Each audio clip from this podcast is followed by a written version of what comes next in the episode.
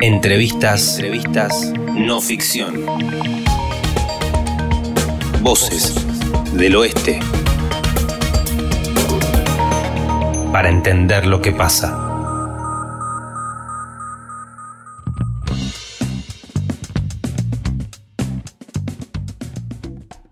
Estamos en una nueva emisión de No Ficción Entrevistas con Nahuel Berguer, quien es eh, secretario de Justicia y Seguridad del municipio de Moreno.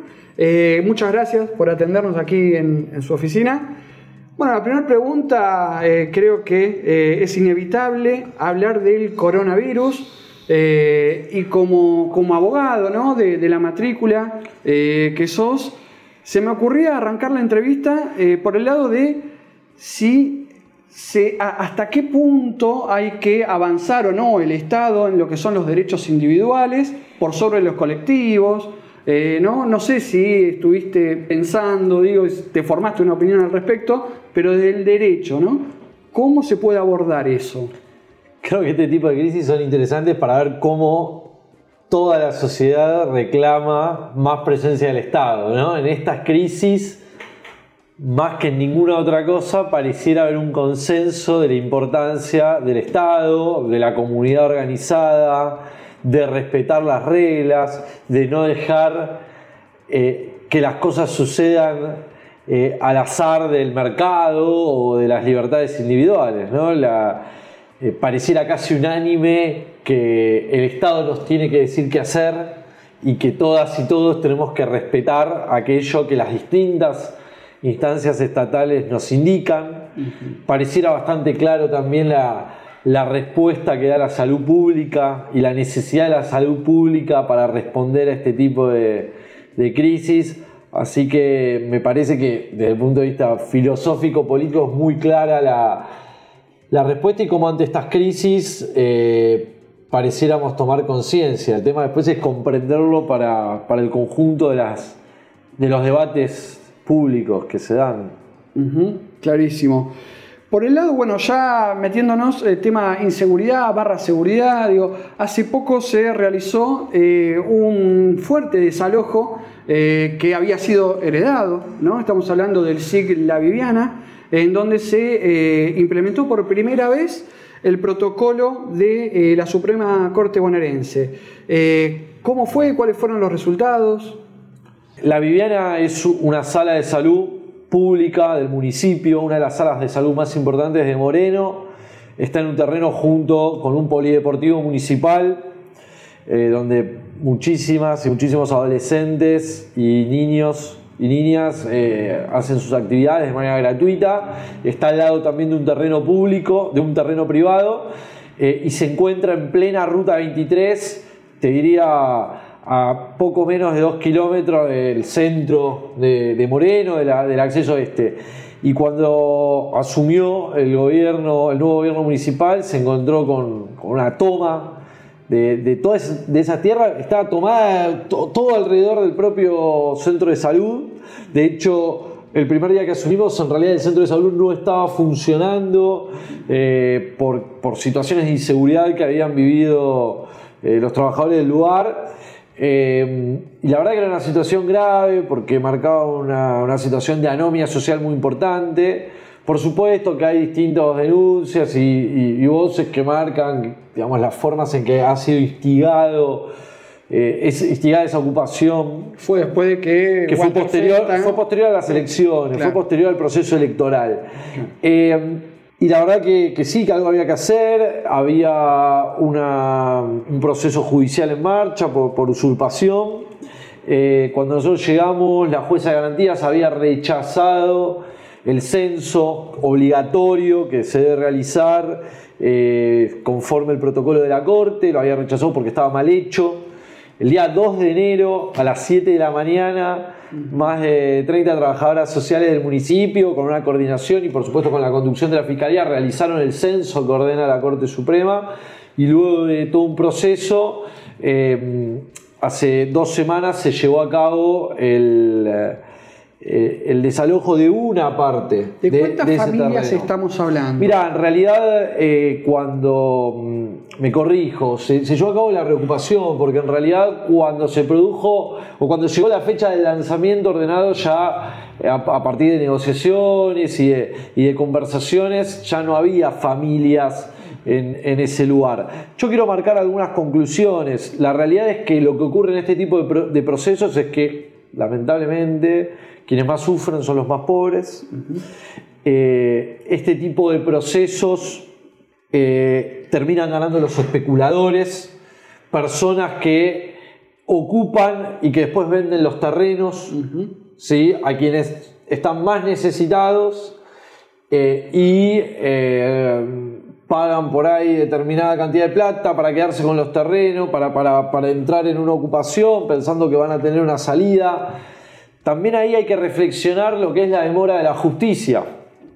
¿sí? Lo que es la demora de la justicia, porque a veces esta- estas cuestiones de la aplicación de un protocolo, que es un protocolo por supuesto que en su letra es muy progresista, una aplicación que lo que hace es demorar las cosas, lo que termina convirtiendo, lo que termina haciendo es que ganen los especuladores, que aquellos que ocupan para después revender, para después vender y aprovecharse de quienes más lo necesitan, son quienes salen ganando de esas demoras judiciales.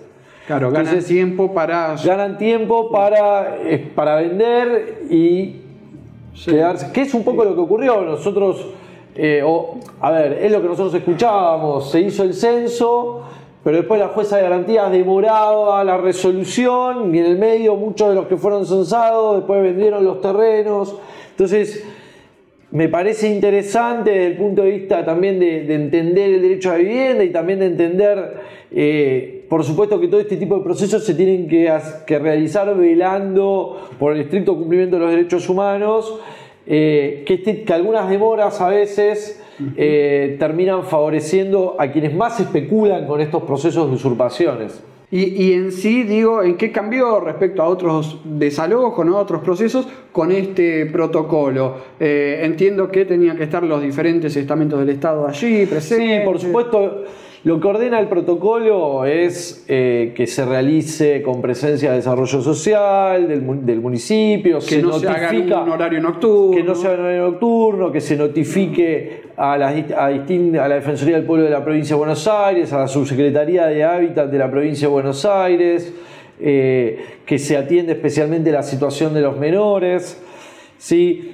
Todos estos procesos son procesos difíciles, son procesos difíciles, duros, eh, donde por supuesto uno sabe que lo que de, de fondo se está discutiendo es la necesidad del Estado de planificar la tierra. Por supuesto hay que saber que muchas veces estas ocupaciones tienen que ver con que los terrenos no fueron debidamente utilizados previamente. Esta gestión ha marcado que sí tiene un claro plan de desarrollo urbano, ¿sí? Eh, un plan de desarrollo urbano que tiene que ver con distribuir la tierra, que tiene que ver con eh, llevar adelante obra pública que tenga que ver con tener más hospitales, con tener un edificio municipal, que hoy esta municipalidad no lo tiene, un edificio municipal eh, lo suficientemente amplio para el conjunto del desarrollo municipal, eh, que tiene que ver con tener más salas de salud, con tener más polideportivos. Entonces, para tener un desarrollo urbano necesitas poder tener una planificación de la tierra y para tener esa planificación de la tierra no podés dejar al libre albedrío las ocupaciones. ¿sí? En ese marco, por supuesto, todos estos procesos mezclan gente que tiene realmente necesidad con especuladores. La conclusión que sí yo puedo plantear desde mi punto de vista es que muchas veces algunos protocolos ¿sí? y cuestiones que tienen que ver con dejar afincadas la- la- eh, el debido respeto por las garantías, ¿sí? después no tienen un suficiente acompañamiento de los estamentos que lo, que lo impulsan y terminan generando demoras que a quienes más perjudican es a los más pobres, a quienes sufren más eh, al- por, por, digamos, la- las avivadas de los especuladores. Entonces, creo que, en eso hay que, ser muy, muy inteligentes a la hora de pensar bueno, en qué contribuyen este tipo de, protocolos. Más allá de resaltar, sí, como bien, vos bien dijiste, que, en este caso el, desalojo de, lo que es conocido como el terreno del Sigla Viana se llevó a cabo en el cumplimiento del protocolo dispuesto por la Corte Suprema de la provincia en una acordada del 2019. Bien, bien. Respecto a la toma de tierras, digo, Moreno siempre se supo que era un territorio caliente en ese sentido. Eh, ¿Hubo más eh, intentos de ocupaciones de tierras? ¿Cómo es desde que eh, asumieron la gestión? Que no es cualquier gestión, recién hablabas de Mariel Fernández, proveniente del movimiento Evita, sabemos que tiene cierto, este, cierta experiencia en el territorio y bueno, cómo fue la, actitud del gobierno municipal ante, si es que las hubo, diferentes ocupaciones de tierra. Al contrario, no hubo. Desde el 10 de diciembre no hubo nuevas ocupaciones de tierras. Hubo sí algunos intentos que fueron disuadidos, sí, que por supuesto, esto depende siempre, digamos, cuando se judicializa, eh, interviene un juez, interviene un fiscal, pero nosotros en el municipio lo que intentamos hacer es dialogar, plantear cuál es el plan de desarrollo urbano del municipio, ¿sí?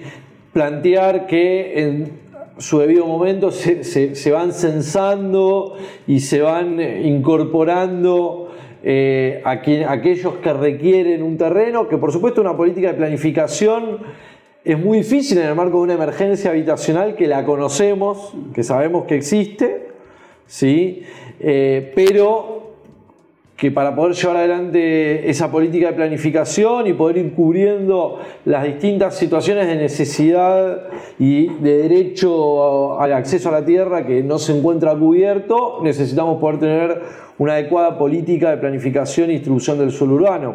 Entonces, vuelvo a decirte que es un poco lo que insistía antes, yo creo que la experiencia marca claramente, la experiencia de los últimos años, que este tipo de, ocupaciones desordenadas lo que hacen es favorecer a los especuladores, favorecer a los vivos y perjudicar a los más necesitados.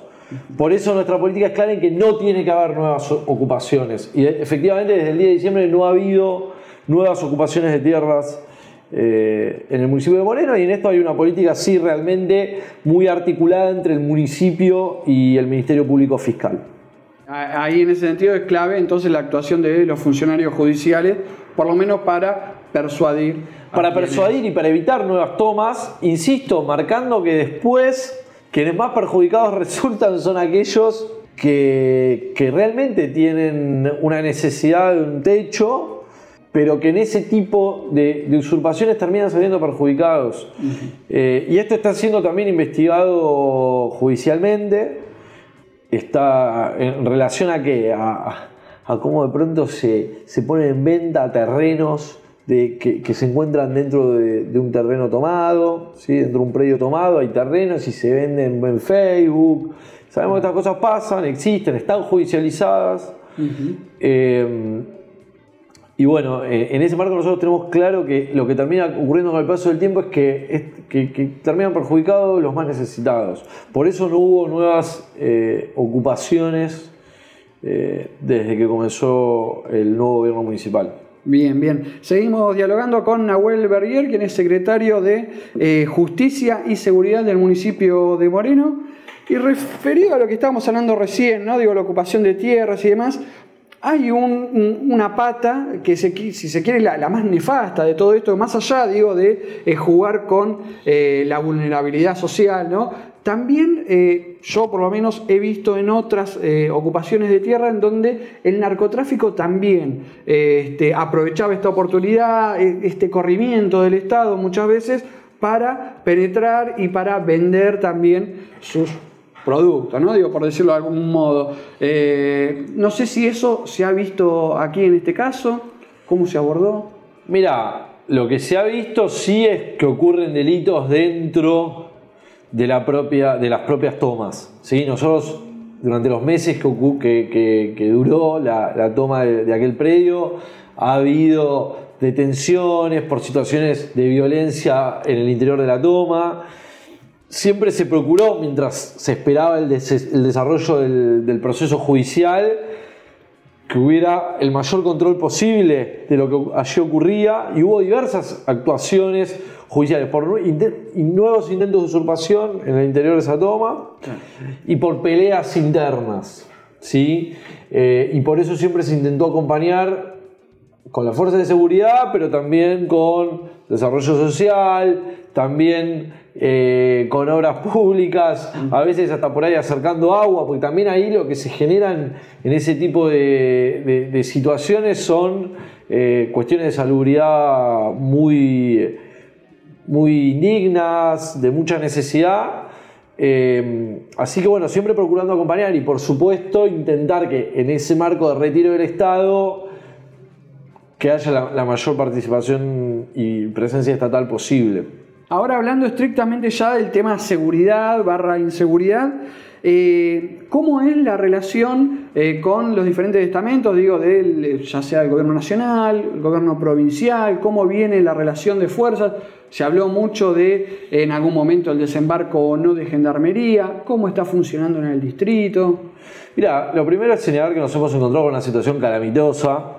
Eh, por supuesto que sabemos que la policía bonaerense tiene parches construidos de muchos años, un desorden en cuanto a su ordenamiento legal muy importante, eh, pero encontramos que en los últimos años la situación había realmente empeorado. Encontramos una, una policía con muchos estamentos muy desprofesionalizados, con falta de motivación. Un ejemplo claro es lo que ocurría con, o lo que ocurre con la policía local.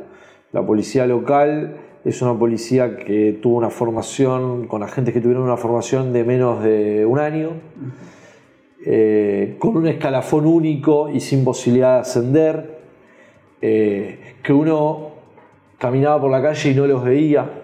Cuando llegamos nosotros pasaba que vos caminabas por la calle y no los veías, no estaban, la gente te decía no los veo, o cuando los veo están distraídos, no tienen presencia y creo que en muy pocos meses hemos mejorado mucho con una firme decisión política de la provincia de Buenos Aires en este sentido.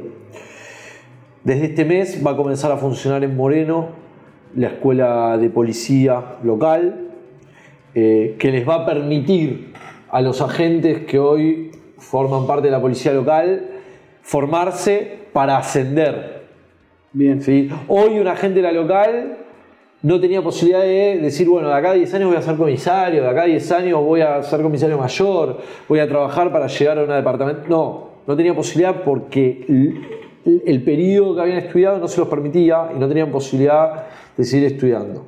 Hoy se abre la escuela del subescalafón, comando, donde van a formarse quienes hoy ya forman parte de la policía local y les va a dar la posibilidad de ascender. Esto es central en la motivación, en la profesionalización, van a tener materias de seguridad pública, de procedimiento penal, de investigación criminal, van a tener también materias de educación física, de defensa personal, de tiro, eh, lo que es la profesionalización de la policía. Y estamos haciendo un fuerte trabajo con la local. Nosotros, eh, ustedes saben que esta es una fuerza que está por la calle en horarios diurnos. Hemos trabajado para que hoy empiece a funcionar desde las 6 de la mañana y a las 6 de la mañana en punto estén en las esquinas, eh, que cumplan un horario estrictamente, que estén atentos. Hemos trabajado también siempre con el impulso de la provincia de Buenos Aires en un sistema de anclajes para que recorran zonas determinadas en función de un mapa del delito. Hoy desde esta Secretaría de Seguridad nosotros tenemos claro dónde están parados, qué hacen, cómo se. Estamos haciendo un trabajo fuerte en esto que me parece importante recalcarlo, porque en este contexto de crisis económica, social, donde realmente no hay recursos, el gobernador Kicillof fue muy claro en la deuda que tiene la provincia, nosotros este trabajo con la policía local lo estamos haciendo con los mismos recursos que había cuando llegamos. Lo que estamos haciendo es una nueva distribución de los recursos humanos siempre con el asesoramiento, el impulso y la decisión política de la provincia de Buenos Aires, por supuesto. Eh, pero me parece importante recalcarlo porque lo que hay es una distribución de los recursos humanos existentes a nivel de la policía local. Asimismo, ¿qué se está empezando a aplicar en Moreno? Somos uno de los primeros municipios en, los cuales la, estación de policía, en los cuales, exactamente, en los cuales el ministerio ha aplicado este proceso, este procedimiento el, modelo que, se llama de estación de policía con un jefe policial único. Y esto, para que se entienda, ¿con qué tiene que ver? Tiene que ver con esto que decíamos de desorden histórico de la policía bonaerense. Vos llegás a un municipio y tenés un jefe departamental, un jefe de la policía local, un jefe del comando de patrullas, un jefe de la comisaría de mujer o jefa, eh, el grupo de apoyo departamental, la ADDI, todos tienen jefaturas diferentes. ¿Quién lo coordinaba? O- Y no, y cada uno te dice, no, todos responden a La Plata. A La Plata. Bueno, esto se terminó con la decisión política del ministro Berni. Entonces, ahora hay un modelo con una jefatura única que coordina y ejerce la dirección de la departamental y sus comisarías, del comando de patrullas, de la policía local, de la comisaría de la mujer. Con esa jefatura única es que se dirige el plan de seguridad local, en coordinación entre esa jefatura policial, el municipio y, por supuesto, la dirección política del Ministerio de Seguridad de la Provincia de Buenos Aires. Entonces, ese mando único es central y tiene que ver con esto. Aquí a veces, y esto es real, pero llegabas y por ahí tenías un jefe de policía local que para mover, para plantear, direccionar un binomio de un lado a otro, te decía que tenía que consultar en La Plata. Esto nos pasaba, nos pasaba a los funcionarios locales cuando llegamos, una locura. Bueno, esto se ha modificado absolutamente. eh, eh, hay una jefatura de policía local que, que, desarrolla y lleva adelante el plan local de seguridad, diseñado conjuntamente por el Ministerio de Seguridad de la Provincia de Buenos Aires y con, el apoyo y el trabajo también de, de- de los órganos correspondientes de- del municipio en materia de seguridad pública. Bien, bien. Y en ese sentido, justamente, eh, ¿cuál fue eh, primero el, panorama, ¿no? Digo, el diagnóstico que encontraron, cuál es el delito más caliente, qué zonas y cómo se está abordando, ¿no? En, en ese sentido. El delito es multidimensional, tiene muchas aristas distintas y lo que hay que comprender es un clima de violencia general que se vive socialmente. ¿Sí? Porque si, e- esta es una discusión histórica, pero si vos te fijas, bueno, vos tenés una cantidad de homicidios, en realidad siempre te va a pasar que la mayoría de esos homicidios ocurren en contextos interpersonales que no tienen el mismo abordaje que por ahí los delitos vinculados al robo común, vamos a decir, o los homicidios o las lesiones graves vinculadas al robo común. Vos tenés muchos homicidios que ocurren entre vecinos, entre fa- familiares, por supuesto los femicidios y muchos homicidios derivados de situaciones de violencia de género. Entonces, yo creo que hay un contexto general de violencia. Por supuesto que la violencia de género, si vos tomás la estadística pura, fría, la violencia de género es los delitos que más entran en un ministerio público fiscal. ¿sí? Por supuesto, el hurto, el robo. Entonces uno se tiene que dar una política integral, sabiendo que las violencias van concatenadas. Nosotros tenemos, por supuesto, una política de patrullaje, una política de patrullaje, ¿sí? de patrullaje, de control, de, de, policía de proximidad que esté cercana para disuadir el delito, de operativo, que para disuadir que los robos, los hurtos, las situaciones de, de- de violencia física, ¿sí? Que, que afectan la integridad personal, en la calle. ¿sí? En los últimos días tuvimos mu- muchos casos, lamentablemente, vinculados a robos en personas que se movilizan en moto. Bueno, está habiendo un- una direccionalidad específica del patrullaje policial en relación a, a- a la cuestión de las motos y también una direccionalidad en, en- en lo que hace el Ministerio Público. A la vez, estamos desarrollando un plan integral en materia de géneros vinculado con la violencia de género, ¿sí? que es un delito gravísimo, es uno de los delitos que más ingresan ¿sí? a, a las estadísticas del Ministerio Público y que más ingresan por comisaría también, ¿sí? y que a la vez está concatenado con las otras violencias. Y después está el delito complejo. El delito complejo tiene que ser abordado por todos los estamentos. Si vos me preguntás, nosotros llegamos y no hay ningún tipo de mapa. Uno no tiene, no hay, no hay confeccionado un mapa relacionado a la trata, relacionado al narcotráfico. Sí hay causas judiciales que las conocemos, que las estudiamos y que creo que tienen que ser abordadas de manera inteligente. Necesitamos más fiscalías, necesitamos, por supuesto, una política de seguridad pública que reciba información de vecinos, de referentes y referentes territoriales que puedan acercar información para judicializarla.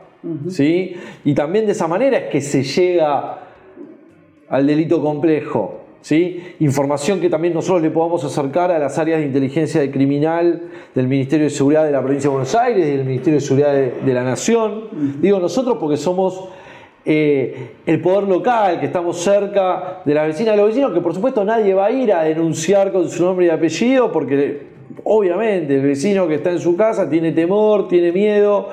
Para eso estamos, para que nos acerquen y nosotros poder elaborar esas denuncias, comprenderlas con un personal al que estamos capacitando y formarlo, para acercarla a la justicia para conversar con los estamentos políticos de la inteligencia criminal del Ministerio de Seguridad de la Provincia de Buenos Aires, de la Policía, de la policía y del Ministerio de Seguridad también de la, de la, Nación, y poder desarrollar también investigaciones en lo que hace al delito complejo, que no se resuelve con la famosa frase más policía en la calle. Mm. Que por supuesto necesitamos no solo más policía, sino también los recursos que tenemos, hacerlos patrullar más inteligentemente. Ahora, hay que saber que no todos los delitos son iguales. ¿sí? El delito complejo no lo resuelves con más presencia policial, que también la necesitamos. Ahora, así como tenemos necesidad de más recursos, esto lo marca siempre el ministro de la provincia, y creo que también es una línea que, la, la, desarrollan los funcionarios de, Nación, el, secretario de Seguridad Interior todo el tiempo hace hincapié, digamos, la necesidad de la investigación criminal, de la planificación criminal compleja para la investigación de los delitos. Eh, nosotros tenemos una, hoy por ejemplo, vamos a decir, nosotros tenemos una necesidad clara de más recursos, lo decimos todo el tiempo. ¿Por qué? Porque necesitamos patrullar más, necesitamos más presencia policial en la calle, para prevenir delitos. Necesitamos más efectivos, necesitamos más móviles, ¿sí? necesitamos tener capacidad para tener más cámaras, un centro de monitoreo más amplio, todo eso lo necesitamos. Ahora, necesitamos más fiscales. Necesitamos más fiscales. El otro día ver mi hijo, las sociedades que mejor les ha ido en, la cuestión criminal, en poder resolver la cuestión criminal, lo que tienen es más fiscales. Y esto es así. Moreno tiene una ley que dice que tiene que tener 18 fiscales. No es una ley de Moreno, es una ley provincial, que es la ley para el Poder Judicial de la provincia de Buenos Aires, que dice que Moreno tiene que tener 18 fiscales. Hoy tenemos 8 y reman en dulce de leche y hacen un esfuerzo enorme. Pero faltan más de la mitad de los fiscales que tenemos. Tenemos 8 y la propia ley dice que Moreno tiene que tener 18. Entonces, es muy difícil decir vamos a desplegar una política criminal compleja que permita abordar las distintas dinámicas del delito, que permita llegar a los nudos a los nudos digamos, del delito, de, las dinámicas económicas de los delitos. ¿sí? Empezamos a tener, no sé, el robo de ruedas de los autos. Vos te podés dedicar a patrullar para evitar, y hay que hacerlo. Ahora tenés que ir a buscar a los lugares donde se venden esas ruedas de esos autos. Si no, nunca lo vas a frenar. Pero ¿cómo vas a buscar a los lugares donde se venden esas ruedas de los autos? una política del Ministerio Público Fiscal. Con la droga pasa lo mismo. Vos podés dedicarte a detener al narcomenudeo y hay que hacerlo. Y con toda decisión. Pero vos tenés que ir a buscar a las redes, a las cabezas medias y altas de esas redes de delito complejo. Para frenar, no te digo la raíz, pero para frenar donde está la base del delito. Porque si no, el, el narcomenudeo lo vas a tener siempre, porque siempre va a haber otro. Va a caer uno, va a ir preso y va a caer otro. Entonces, para frenar esa red, y para eso que necesitas más fiscales, necesitas más investigación compleja, necesitas unas policías especializadas. A veces en el debate público queda muy presente la cuestión del patrullaje y es central, y nosotros tenemos una habilidad estructural con eso, y todo el tiempo estamos diciendo patrullaje inteligente, redireccionamiento de los recursos humanos, pero necesito más. necesito más móviles, necesito más gente, todo eso sí. Ahora, entendamos que para el delito complejo necesito más fiscales. Y ahí tenemos un déficit estructural. Necesito más fiscales, necesito las cámaras. Hoy Moreno no tiene cámaras. ¿sí? Tiene los jugados de garantía que funcionan con, gente muy interesante eh, en la conducción de esos juzgados. Sí. Una apelación se va a Mercedes. La Cámara de Mercedes que queda a decenas de kilómetros resuelve sobre... Entonces hay una debilidad estructural. En, en, familia, lo mismo. Tenías dos jugadores de familia, ahora tenés un tercero. Están sobrepasados. Imagino muchos conflictos. Y las denuncias de violencia que no se resuelven en familia, ¿dónde terminan? En delitos penales. Con muertes, con... Entonces, entonces es un sistema que es una rueda que no resuelve nunca. Entonces nosotros necesitamos más, más desarrollo del departamento judicial, necesitamos más fiscalías, más juzgados de familia, necesitamos las cámaras, necesitamos los tribunales orales. Moreno no tiene tribunales orales, cual desde el punto de vista del acceso a la justicia es una locura. Un juicio por un hecho ocurrido en Moreno tramita en Mercedes. Claro. Eso indefectiblemente depende de la política. Digo, si bien sé que no estamos en, en años eh, en donde abundan los recursos económicos, pero ahí se, entiendo se necesita eh, un dinero. Eh, ¿Cómo viene eso? Digo, hablando en términos políticos, ¿se va a avanzar? no sé cómo es el, diálogo. Y también me interesa saber cómo es la, relación con esa parte de la justicia, que si bien son pocos los funcionarios que hay, pero cómo viene la, la relación entre el municipio y la justicia y políticamente cómo viene avanzando eh, esto del Departamento Judicial. ¿no? Mira, con la justicia eh, hay la relación institucional que tiene que haber y nosotros hemos impulsado desde que asumimos eh, una mesa de política criminal donde convocamos a todos los actores, a los fiscales, a las juezas, los jueces, las defensorías. Estamos todos trabajando juntos. Cuando Vino incluso el ministro Bernia Moreno, formó parte de, digamos, se participó de la mesa política criminal del distrito, ahora lo estamos invitando al ministro de Justicia.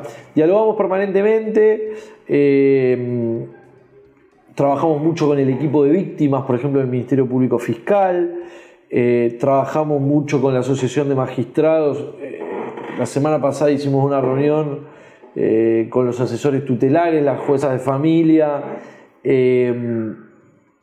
Y creemos que es central en lo que es el acceso a la justicia, porque el municipio, ¿sí? que somos el organismo local, el organismo de proximidad, ¿en qué tenemos que trabajar? En el acceso a la justicia. Vos con la debilidad que tenés hoy, desde el punto de vista estructural, tenés un serio déficit de acceso a la justicia.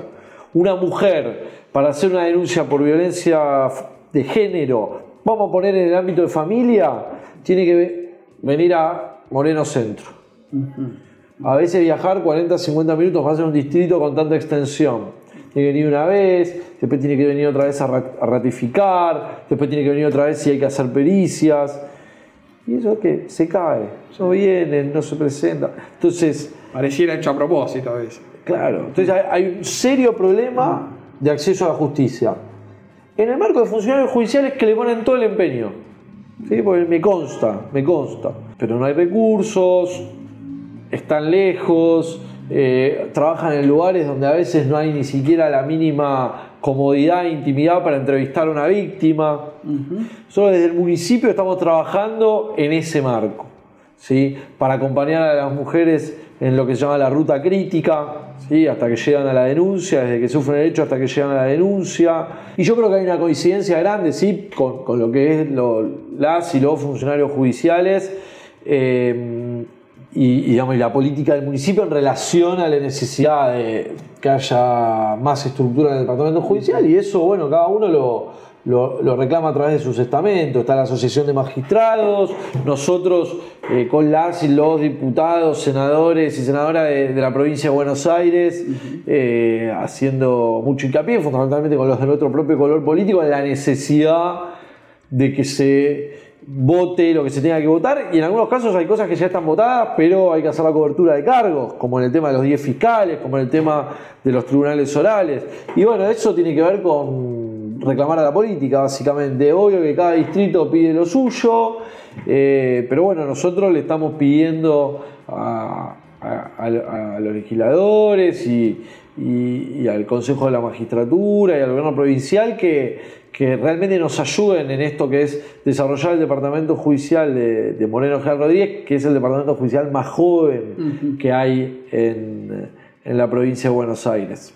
Bien, bien. Bueno, recordemos que estamos dialogando con Nahuel Berrier, secretario de Justicia y Seguridad eh, de Moreno. Por último, nos interesaba, eh, a ver, entendemos que eh, los vecinos reclaman y mucho respecto a la inseguridad.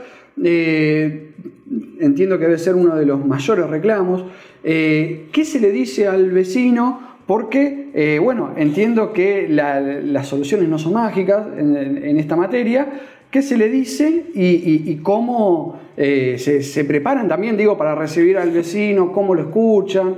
Eh, y, bueno, a, ver cómo, digo, cómo se resuelven las, diferentes problemáticas cotidianas, ¿no? Digo, de, Yo creo que sobre todo es ponerse a disposición, ¿no? O sea, en una situación tan compleja, en un tema que está siempre en el tapete de la de, la política pública, de la cuestión mediática eh, y, sobre todo que lo vive todo el mundo en carne propia todo el tiempo, eh, sobre todo es ponerse a disposición y explicar, en la medida de lo posible, eh, explicar, intentar correr la bruma de, de, lo que se dice o lo que circula y explicar lo que se está haciendo, ponerse a disposición, escuchar cuáles son las necesidades nos pasa lamentablemente la cuestión de la manda corta, porque vos sacás de un lado, o sea, para poner en un lugar tenés que sacar del otro y los recursos no alcanzan. Entonces uno explica eh, el redireccionamiento que se ha hecho y las cuestiones cualitativas que se han hecho los recursos, también algunos recursos más que se han logrado sumar.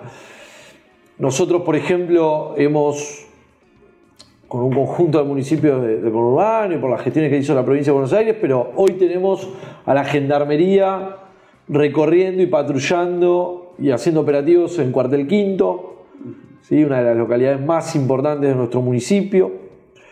Esto comenzó con este gobierno provincial y con este gobierno municipal. Eh, esto es muy valorado por las y los vecinos de, de Cuartel Quinto. Por supuesto que esté hoy la gendarmería recorriendo allí nos permite a la vez redistribuir otros recursos policiales locales a otros distritos. Nos gustaría que esté la gendarmería haciendo ese tipo de recorridas en más localidades de Moreno. Sí, nos gustaría. En estos dos meses, en estos tres meses de gestión hemos avanzado en ese distrito. Entonces, explicando esto que te decía de la local, explicando que ahora estamos haciendo un, recorrido en función de, índices delictivos y de un policiamiento predictivo de en qué lugares hay que recorrer, marcando que yo creo que, que los y las vecinos de Moreno lo ven, digamos, esta mayor presencia que hay de la policía local, porque ahora están en la calle, porque ahora están a disposición, porque ahora están caminando de manera correcta, se los ve en una actitud más profesional es una, realidad. Y por supuesto que los déficits son enormes y que hay cuestiones que eh, a veces son difíciles de explicar desde el punto de vista de, la racionalidad, más en los temas de seguridad, pero nuestra función como, como, como municipio, como agentes estatales del municipio, es explicar lo que estamos haciendo, ponernos a disposición, escuchar las necesidades, ver las maneras de ante cada necesidad dar respuestas. Ese, es nuestro, nuestro compromiso eh, como municipio. También marcar eh, que no todas las respuestas siempre tienen que ser policiales. Es importante decirlo. Es importante decir, bueno, para determinadas cuestiones vamos a necesitar más fiscales, sí o sí. También en algunas cuestiones de seguridad hay que marcarlo, eh, porque los municipios del conurbano tienen muchas necesidades y este municipio más en materia de iluminación, en materia de, eh, tener el pasto corto y, ordenado, eh, en materia de asfalto, son todas cuestiones que también hacen, bueno, es lo que se llama las condiciones situacionales de la seguridad pública. creo que por ahí pasan también las respuestas y nuestra obligación, que sobre todo es escuchar, escuchar y ponerse a disposición. Perfecto. Muchísimas gracias, Nahuel Berrier, secretario de Seguridad y Justicia de Moreno. ¿eh? Muchas gracias por la charla. Gracias a ustedes. Si querés mirar esta entrevista, no olvides visitar nuestro sitio noficcionweb.com.ar. También podés hacerlo en nuestras redes, Facebook, Twitter o Instagram. Nos buscas como No Ficción Web. Entrevistas no ficción, no ficción. La charla mano a mano que le faltaba a la zona oeste.